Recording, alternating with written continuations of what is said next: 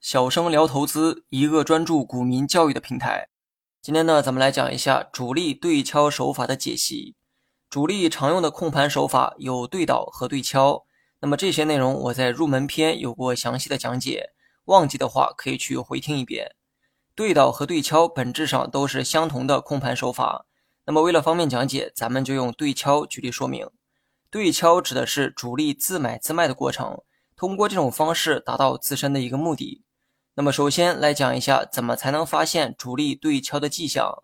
我在文稿中呢放了对应的图片，大家可以自行查看。图片是某只股成交窗口的展示，每一笔成交的数量啊都在这里显示。有意思的是，任何一笔成交都没有写主体的姓名，因此啊，任何一笔成交是谁卖的、谁买的都不知道。但是呢，懂点常识的人啊都明白一个道理哈。那就是主力和散户最大的区别就在于资金量，资金量大的往往是主力，那么资金量少的则是散户。然后呢，再看一下图片中画圈的那个位置，圈中两笔交易金额非常庞大，我们判断这大概率是主力行为。其他成交量都是几十手的这个规模，而这两笔却分别达到了九千九百手。按照当时每股九点九元去计算的话。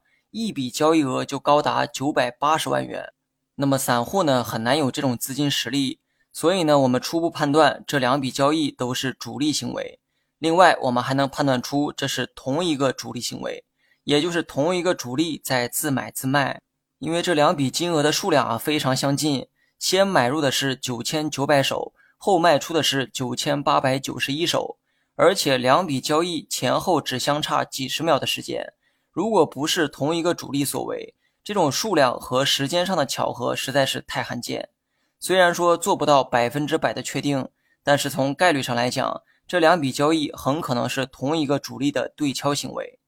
判断完主力对敲之后，最后讲一讲主力这么做的目的啊，到底是为了什么？这个问题首先得想清楚，主力对敲能改变什么？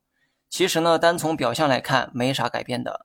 一买一卖之后，主力的持仓数量也没有发生变化，但是这种做法能改变两样东西，一个是成交量，另一个是股价。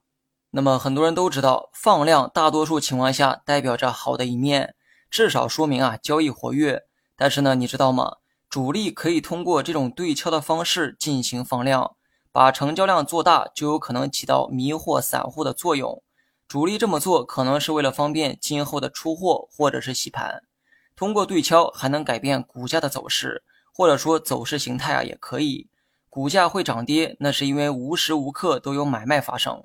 因此，当一只股主力控盘程度比较高的时候，完全可以利用这种方式改变股价。这么做的目的也是为了方便今后的出货、建仓或者是洗盘。那么，有些技术派在看 K 线图的时候，经常会看到走势破位的现象，进而纷纷止损卖出。而卖出之后，股价又立马拉回原位，并且继续上涨。其实呢，这也是主力通过做股价诱骗散户的行为，实则呢都是为了达到自身的目的。你学会了吗？好了，本期节目就到这里，详细内容你也可以在节目下方查看文字稿件。